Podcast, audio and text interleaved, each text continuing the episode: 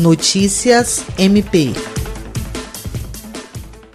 O Ministério Público do Estado do Acre emitiu nesta quarta-feira, 8 de abril, nota técnica orientando sobre o fornecimento de merenda nos estabelecimentos de ensino público das redes municipal e estadual no decorrer da pandemia do coronavírus. O documento foi elaborado pelo Centro de Apoio Operacional de Defesa da Criança e do Adolescente, Educação e Execução de Medidas Socioeducativas, órgão auxiliar do MP Acreano, coordenado pela promotora de justiça Vanessa de Macedo Muniz, sob o argumento de que a alimentação escolar é um dos direitos dos alunos da educação básica e a oferta oferta de refeições que cubram as necessidades nutricionais dos estudantes é uma das estratégias do Programa Nacional de Alimentação Escolar e que a nota leva em conta a situação de vulnerabilidade social que afeta muitas crianças em idade escolar. Jean Oliveira, para a Agência de Notícias do Ministério Público do Estado do Acre.